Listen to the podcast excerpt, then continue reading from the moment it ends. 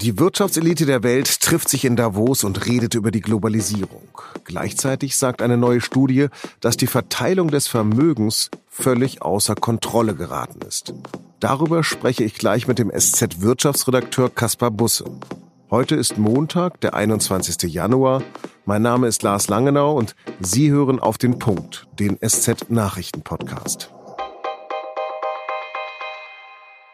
Donald Trump und seine gesamte Entourage schwänzen das Weltwirtschaftsforum in Davos.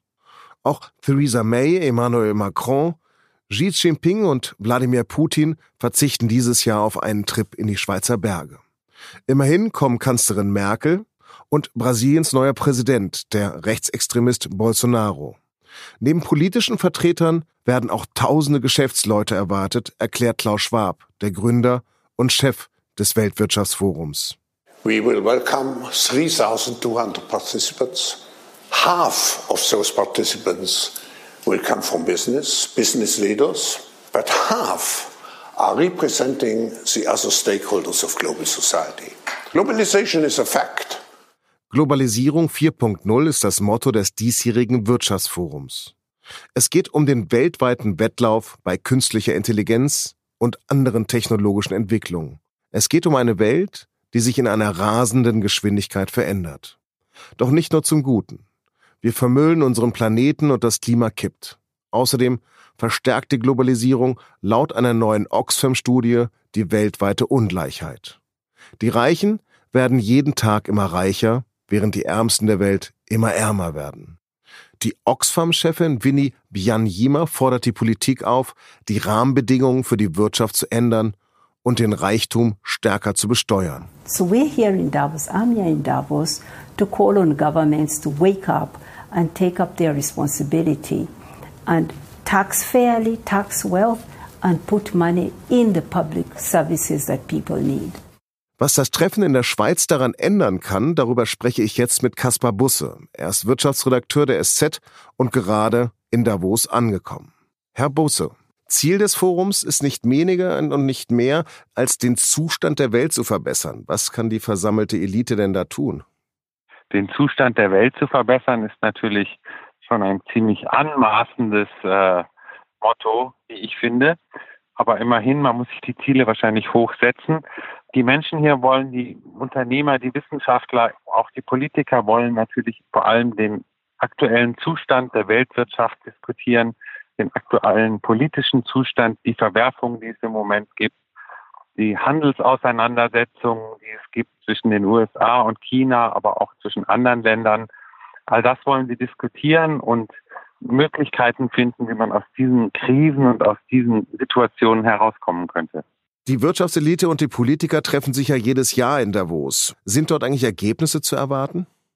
Konkrete Beschlüsse werden hier natürlich nicht gefasst, weil wir sind jetzt nicht bei der UNO zum Beispiel oder bei einer Weltklimakonferenz, wo sich alle zusammensetzen, es am Ende ein Abschlusskommuniqué mit Beschlüssen gibt, die am Ende umgesetzt werden sollen. Das hier ist ein ganz anderes Forum. Das muss man wie ein Diskussionsforum begreifen, wo die Leute nachher nach Hause fahren und Anregungen haben, Ideen haben. Man hat sich getroffen, man hat vielleicht etwas vorbesprochen, wo man dann später Beschlüsse oder ganz konkrete Projekte daraus ableiten kann. Aber dass es konkrete Beschlüsse gibt, das ist hier nicht das Ziel und ist natürlich auch nicht zu erwarten. Oxfam hat wie jedes Jahr darauf hingewiesen, dass sich die Kluft zwischen Arm und Reich wieder vergrößert hat. Ist den Teilnehmern bewusst, was sich da für ein sozialer Sprengstoff hinter verbirgt? Ich bin mir sicher, dass das einigen bewusst ist. Ob das allen bewusst ist, da wage ich Zweifel zu haben. Die Ungleichheit die zunehmende Ungleichheit auch in der Welt ist natürlich wirklich ein Thema, weil äh, das auch politische Implikationen hat. Denken Sie an Brasilien. Dort ist ein neuer Präsident gewählt worden, Herr Bolsonaro, der auch hier auftreten wird am Mittwoch und zu den Leuten sprechen wird. Das ist ein Rechtspopulist, der sicherlich auch durch die großen Ungerechtigkeiten, Ungleichheiten in diesem Land wie Brasilien an die Macht gekommen ist. So ist es auch in anderen Ländern. Also aus meiner Sicht tun alle gut daran, sich intensiv damit auseinanderzusetzen, darüber zu diskutieren und auch möglicherweise Lösungen dafür zu finden. Kritik an der Studie bezieht sich vor allen Dingen darauf, dass es sehr plakativ und einfach gehalten ist. Ich glaube, da braucht man noch mehr Details, mehr Informationen, um da wirklich drüber diskutieren zu können. Die Schweizer Boulevardzeitung Blick schreibt, Davos ohne Trump sei wie eine Party ohne das Geburtstagskind. Nur halb so lustig und halb so spannend. Und bietet das vielleicht aber auch eine Chance? Ich glaube, es ist schon eine Chance, dass Herr Trump nicht da ist, weil ein bisschen von der Aufmerksamkeit weg ist. Auch man muss auch daran denken, dass unheimlich viele Sicherheitsvorkehrungen für den amerikanischen Präsidenten getroffen worden wären. Die fallen nun alle weg. Die Leute kommen vielleicht doch mehr ins Gespräch abseits dieser Polemik und können mehr diskutieren über die wirklichen Probleme. Kurz vor dem Treffen, da bringt das Forum jährlich auch einen Risikobericht heraus. Was steht da dieses Mal drin?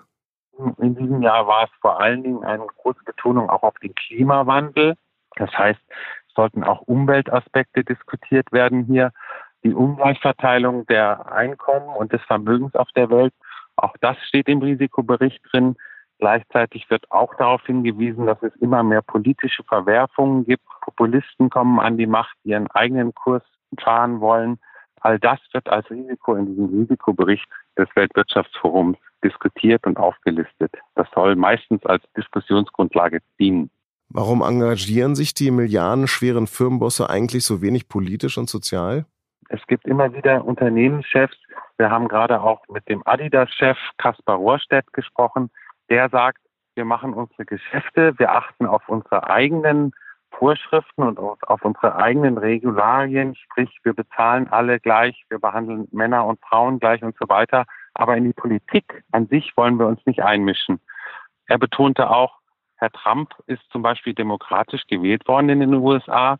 Wem steht es an, da groß zu kritisieren? So denken, glaube ich, einige Konzernchefs. Auf der anderen Seite gibt es auch einige, wie zum Beispiel den Siemens-Chef Joe Keser, der sich immer wieder mal pointiert auch zu politischen Themen äußert. Vielen Dank und beste Grüße nach Davos, Herr Busse. Vielen Dank für das Gespräch. Und jetzt noch drei Nachrichten, die heute wichtig sind. Alle Jahre wieder wird in Deutschland über ein Tempolimit auf Autobahnen debattiert. Diesmal kommt der Vorschlag von einer Arbeitsgruppe der Kommission zur Zukunft der Mobilität, die von Verkehrsminister Andreas Scheuer initiiert wurde. Die Arbeitsgruppe schlägt auch vor, Diesel und Benzin höher zu besteuern. CSU-Mann Scheuer bezeichnet die Vorschläge selber als völlig überzogenes, realitätsfernes Gedankenspiel. SPD-Mann Ralf Stegner hingegen will ein Tempolimit von 130 auf deutschen Autobahnen aber unvoreingenommen prüfen lassen. Die deutsche Umwelthilfe ist gar für ein Tempolimit von 120 Stundenkilometern. Vor zwei Monaten sorgte eine Meldung aus Hongkong für Schlagzeilen. Ein chinesischer Wissenschaftler will mit Hilfe der Genschere CRISPR-Cas den ersten genetisch veränderten Menschen auf die Welt verholfen haben. Lange wurde an seiner Aussage gezweifelt. Jetzt stellt sich heraus, die Zwillinge Nana und Lulu sind tatsächlich geboren. Allerdings habe der Wissenschaftler, so die chinesische Regierung, allein, illegal und bewusst unmoralisch gehandelt. Sein Verhalten soll verfolgt und bestraft werden.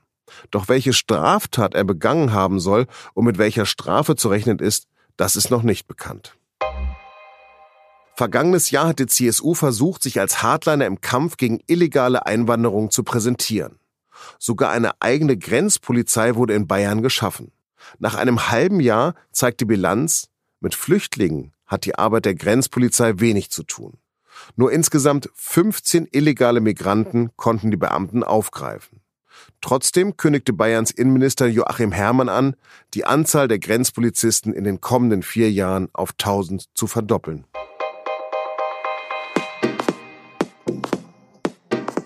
Das war der SZ Nachrichten Podcast auf den Punkt. Redaktionsschluss war 16 Uhr. Nach Redaktionsschluss entscheidet das britische Parlament nochmal über einen Brexit-Vertrag. Die aktuelle Entscheidung können Sie auf sz.de verfolgen oder am Dienstag in der nächsten Folge von Auf den Punkt. Ich wünsche Ihnen einen schönen Feierabend und bleiben Sie uns gewogen.